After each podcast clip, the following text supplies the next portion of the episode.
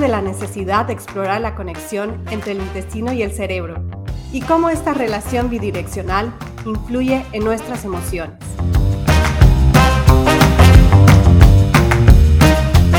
Queremos darte herramientas que te ayuden a gestionar mejor tus emociones y además te inspiren a tomar decisiones más conscientes y saludables en tu vida cotidiana.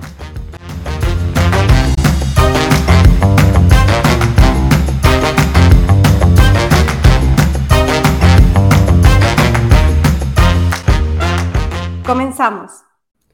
La información de la plataforma Food for Good no debe interpretarse como consejo profesional o recomendaciones médicas. Las personas deben dirigir cualquier pregunta relacionada con el cuidado de la salud personal a médicos u otros profesionales de la salud apropiados. Bienvenidos a otro episodio de Food for Good Podcast, una plataforma que explora la conexión que existe entre el eje intestino-cerebro y además busca dar herramientas para gestionar mejor nuestras emociones. Hoy tenemos una invitada muy especial. Ella es Andrea Pérez, cofundadora de Cultum, eh, creadora de alimentos fermentados, y hoy nos va a contar qué son los alimentos fermentados, pero sobre todo cuál es el beneficio de los alimentos fermentados para nuestra salud.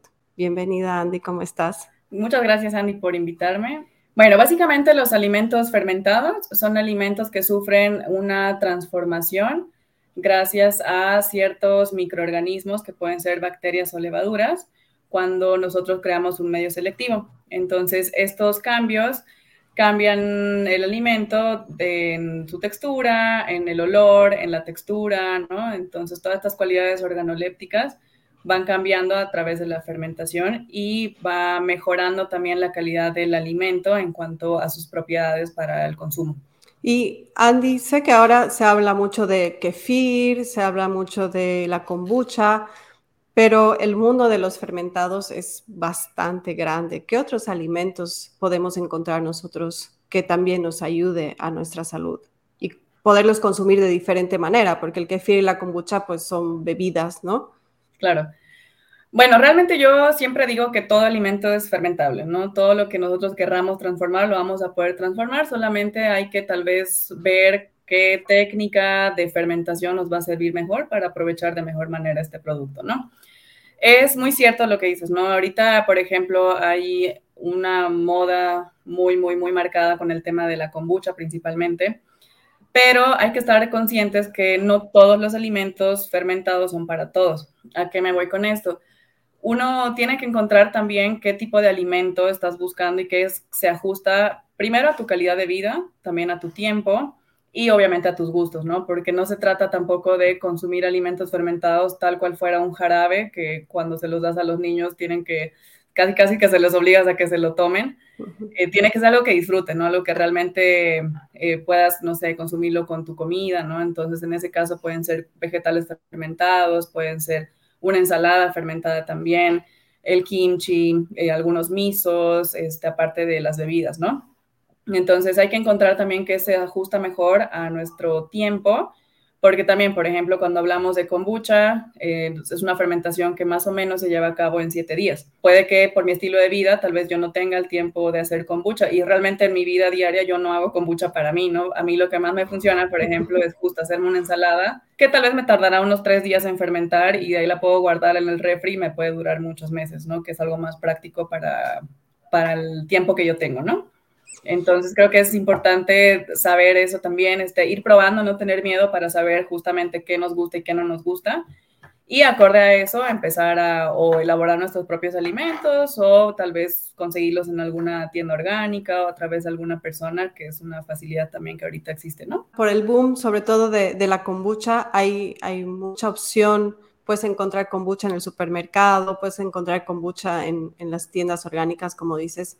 Entonces nosotros si no tenemos el tiempo, las herramientas, o a veces nos da miedo hacer estas cosas para fermentar nuestra propia kombucha o cualquier otra bebida o alimento, ¿cómo podemos identificar qué tipo de kombucha, por ejemplo, eh, es buena o tiene estos microorganismos que son buenos para nuestra salud? Porque al final, si consumimos algo fermentado es justamente porque queremos beneficiarnos ¿no? de, de todas sus propiedades. Sí, mira, primero hay que siempre estar muy conscientes de leer las etiquetas, ¿no? Obviamente en mercados a gran escala, vamos a decir un supermercado, eh, por ciertas normativas que ellos tienen, puede que de alguna manera este producto haya sido pasteurizado, lo cual pues ya obviamente inhibe todos los microorganismos que son buenos y que estamos buscando. Em, entonces, realmente, si no tenemos la oportunidad de hacerlo nosotros, que sería lo más ideal, porque tú puedes escoger y acomodar tu producto acorde a tus gustos y tu tiempo, eh, podemos buscar principalmente en mercados orgánicos, leer las etiquetas para saber que todavía usualmente cuando son etiquetas o de productos que no son pasteurizados, siempre hay una leyenda abajo que dice como este producto está vivo para que tengas cuidado de que va a seguir evolucionando, ¿no? No es una no te compras una kombucha y la dejas meses ahí porque en algún momento se va a volver vinagre porque se va a seguir acidificando, ¿no? Entonces, buscar siempre leer muy bien las etiquetas, este, buscar productores locales, buscar mercados orgánicos, este, tal vez mercaditos más chiquitos que no son mercados que compran producto a gran escala. Esto también nos da una pequeña certeza de que el producto tiene más rotación y estamos consumiendo algo, por así decirlo, más vivo, ¿no?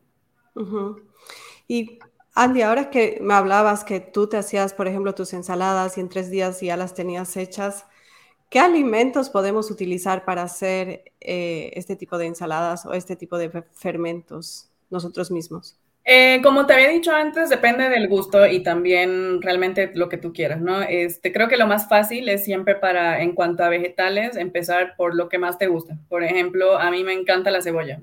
Me puedo comer la cebolla en cualquier forma, entonces lo más fácil para mí es picar cebolla, eh, ponerla con un poco de sal, que la sal nos va a ayudar en el caso de los vegetales a crear justamente un entorno selectivo. ¿A qué nos referimos con eso? A que estoy creando un medio ambiente, por así decirlo, en el frasco donde yo estoy poniendo mi fermento, donde solamente se van a reproducir las bacterias que yo estoy buscando que se reproduzcan, ¿no? En este caso, lactobacilos y otras bacterias y levaduras, ¿no?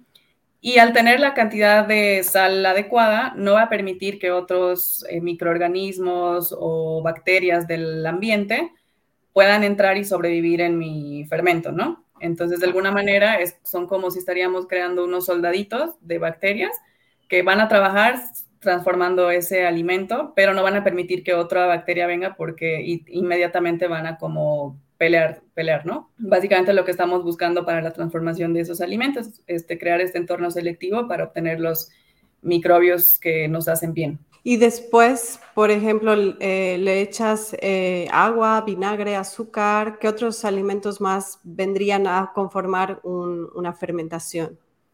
Pues mira, va, dependiendo, ¿no? En el caso de las bebidas, mm, obviamente nos vamos a apoyar del, azúcar y el agua, ¿no? Para obtener una bebida que nos guste, ¿no? El tipo de azúcar, obviamente, eh, siempre se busca que sea un azúcar fermentable, de, mm, mejor si es una fuente más natural, ¿no? En este caso puede ser cualquier azúcar de caña, cualquier miel que, no sea pasteurizada. Este, azúcares muy complejos como por ejemplo la stevia o edulcorantes ah, son muy difíciles que las bacterias y levaduras los consuman, entonces no se logra al final una fermentación y puede que resulte en un producto que más bien sea tenga ese sabor como a podrido, ¿no? En el caso de los vegetales es distinto, más bien nos vamos a apoyar de la sal.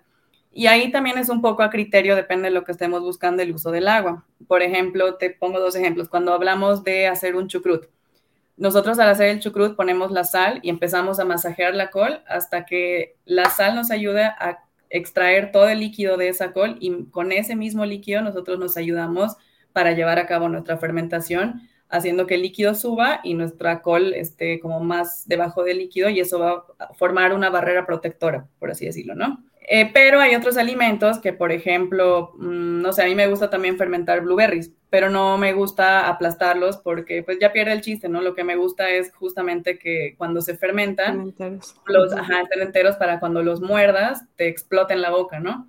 Pero es distinto, si los voy a masajear, pues ya pierden toda su textura, entonces ahí lo que hago yo es para que mantengan la forma, apoyarme de agua y ya el cálculo de la sal, por ejemplo, lo hago en base al peso del producto más el agua para crear de nuevo mi entorno selectivo y que esto se pueda transformar como yo quiera que se transforme, ¿no?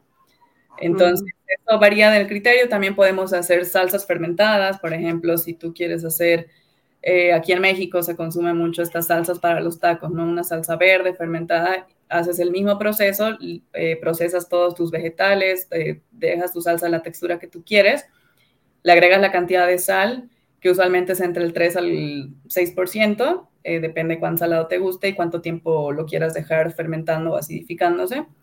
Y esa salsa igual va a empezar a transformarse, entonces, este, sí, depende de lo que estés buscando, que sea lo que te gusta, en qué, qué uso le quieres dar a tu producto final fermentado. Claro, a veces quisieras mascar algo, ¿no? O tener otra opción de, de, fermentados, entonces poder hacer frutas, verduras, creo que es una, una buenísima opción, sobre todo para tener esta esta elección, ya sea en el desayuno, almuerzo, cena, poder combinar y tener todavía los beneficios de los alimentos fermentados en cualquier momento, en cualquier alimento prácticamente, ¿no? Totalmente. Este, lo que a mí me gusta mucho de la fermentación es justo eso, te da una paleta súper, súper amplia de sabores que pues a veces ni te imaginas. Yo me acuerdo cuando empecé con esto de la fermentación, empecé con lo básico que es kombucha, kefir y eh, el kefir de leche y el kefir de agua.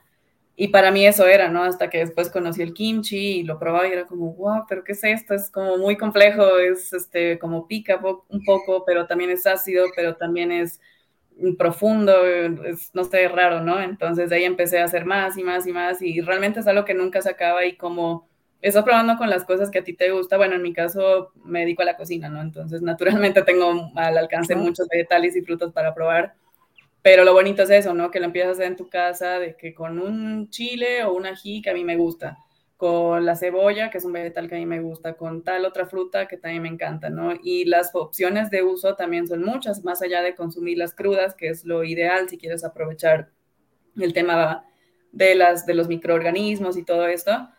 Pero también está la otra parte, que es como la parte en cocina también, donde tal vez usamos este tipo de productos para perfilar sabores, ¿no? Donde no necesariamente los vamos a consumir crudos, sino ya los podemos transformar en un jarabe, en una mermelada, usarlos para alguna galleta, hacer para un postre, ¿no? Entonces, realmente cambia mucho el resultado final solamente con esa variación de en tu proceso haber fermentado un producto, ¿no? Ahora que hablas de la cocina, creo que actualmente hay como una conciencia hacia lo más nutritivo y natural, sobre todo en la industria alimentaria. Estoy viendo que muchas cocinas también están integrando justamente estos alimentos fermentados para poder darle, como tú dices, texturas y sabores, pero también para poder darle este giro más saludable o más beneficioso para, para, nuestros intestinos en una comida fuera, que no muchas veces podemos disfrutar de algo que nos nutra verdaderamente fuera, ¿no? Sobre todo en, en culturas que estamos más acostumbrados a comer alimentos procesados y cosas que a lo mejor a nuestra salud no nos hace bien. Entonces, tú viniendo de, de la industria alimentaria, siendo cocinera, trabajando en un restaurante, ¿Cómo has visto este cambio? ¿Cuál es también tu responsabilidad como, como líder de cocina de poder integrar este tipo de alimentos saludables en, en una cocina profesional? Bueno, justo lo que dices es muy cierto, ¿no? Este, obviamente ahorita pues ya estamos enterados de un montón de problemas que pasan desde el calentamiento global, desde el consumo excesivo de carne, ¿no? Entonces es una manera de hacer tal vez una cocina un poquito más responsable. Pero creo que también el tema de la fermentación te permite eh, incluso usar tus mermas, ¿no? Eh, yo en los talleres que damos usualmente siempre hacemos mucho hincapié porque es un tema que a mí me gusta mucho, que más allá de fermentar, por ejemplo, unas zanahorias que tú las pelas y las pones a fermentar, también puedes hacer algo con la cáscara, ¿no? Tal vez igual fermentarlas, tal vez hacer un kimchi de cáscaras de zanahorias, o por ejemplo, cuando compramos los rábanos, estos solamente usamos la parte como del vegetal y las hojas las desechamos. ¿Por qué no hacemos un kimchi de las hojas? ¿Por qué no aprovechamos todos estos elementos que también se traducen al final de su proceso en sabores diferentes que de alguna manera van a darle un plus a nuestro platillo final, ¿no? Claro.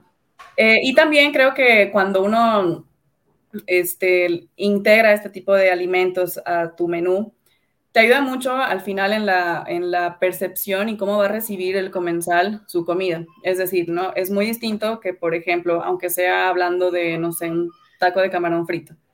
el taco de camarón frito, tú le pones toppings y ensaladas, te lo comes y pues rico, y, pero puede que te caiga un poquito pesado, ¿no? Solamente variando, tal vez en vez de que tus vegetales que le pongas, le pones una ensalada fermentada, tu estómago lo va a em, digerir de mejor manera, eh, tú al final vas a tener una sensación tal vez hasta mejor de, en experiencia final de cómo te cayó esa comida. Entonces creo que eso también es súper importante porque tú al final recuerdas justo eso, ¿no? Hay muchos restaurantes a los que dejas de ir porque dices, ay, es que sí me cayó muy pesado el cerdo que comí o tal otro platillo, estaba delicioso, pero me cayó muy pesado. A diferencia que hayas comido súper delicioso, te llenaste muchísimo igual, pero no sentiste esa pesadez, no sentiste agruras, no sentiste ningún malestar, esto se traduce a una muy buena experiencia que la gente tal vez inconscientemente o ni sabe que es por algo fermentado, pero es, luego regresan y dicen, ay, es que es algo acá, ¿no? Que, claro, que me, hace bien. Exacto, y por ejemplo, yo hace unos años, en la, antes de la pandemia, teníamos un negocio de empanadas empanadas fritas. Entonces, las empanadas fritas, pues obviamente por ser fritas, pueden caer en la categoría de una comida chatarra, por así decirlo, ¿no? Entonces, ¿qué hacíamos para complementar esta parte de comida chatarra? Era justamente todas las salsas que teníamos en la barra de salsas eran, tenían por lo menos un elemento fermentado, ¿no? Entonces teníamos, en vez de tener una mayonesa de chipotle, este, la normal, que solo agarras el chipotle de lata y lo mezclas con mayonesa, hacíamos un kimchi de chipotle y ese kimchi lo procesábamos para hacer una mayonesa, ¿no? es, no sé, un pico de gallo fermentado, de, muchas variedades, ¿no? Y yo tenía muchos clientes, principalmente personas mayores que tenían cierta como intolerancia de que a la cebolla o a ciertos productos, que luego regresaban y me decían, es que no sé, o sea, es algo, o sea, yo no como grasa, pero es algo que no me caen mal tus empanadas, no sé qué tienen, ¿no? Entonces yo me reía mucho y realmente era como también mi, ajá, mi, mi prueba, secreto. prueba, error y secreto, y a mí me sirvió mucho para experimentar en esta parte, ¿no? Porque yo decía, bueno, pues íbamos a ofrecer este, algo muy grasoso, algo que no es saludable, pero lo podemos complementar con algo bueno que al final el cliente lo va a apreciar y, y sí se va a transformar en una comida no súper nutritiva, pero va a cambiar mucho sus propiedades y cómo lo digieren, ¿no? Claro, le va a caer bien. Oh, qué interesante, qué lindo. Me encantaría quedarme a hablar mil horas más, pero ya tenemos que terminar y antes te quiero hacer dos preguntas más. La primera es, bueno, más que una pregunta, es como una recomendación de parte tuya a la gente que nos está escuchando eh, en cómo integrar los alimentos fermentados en su día a día y bueno, cómo te imaginas un futuro con fermentados.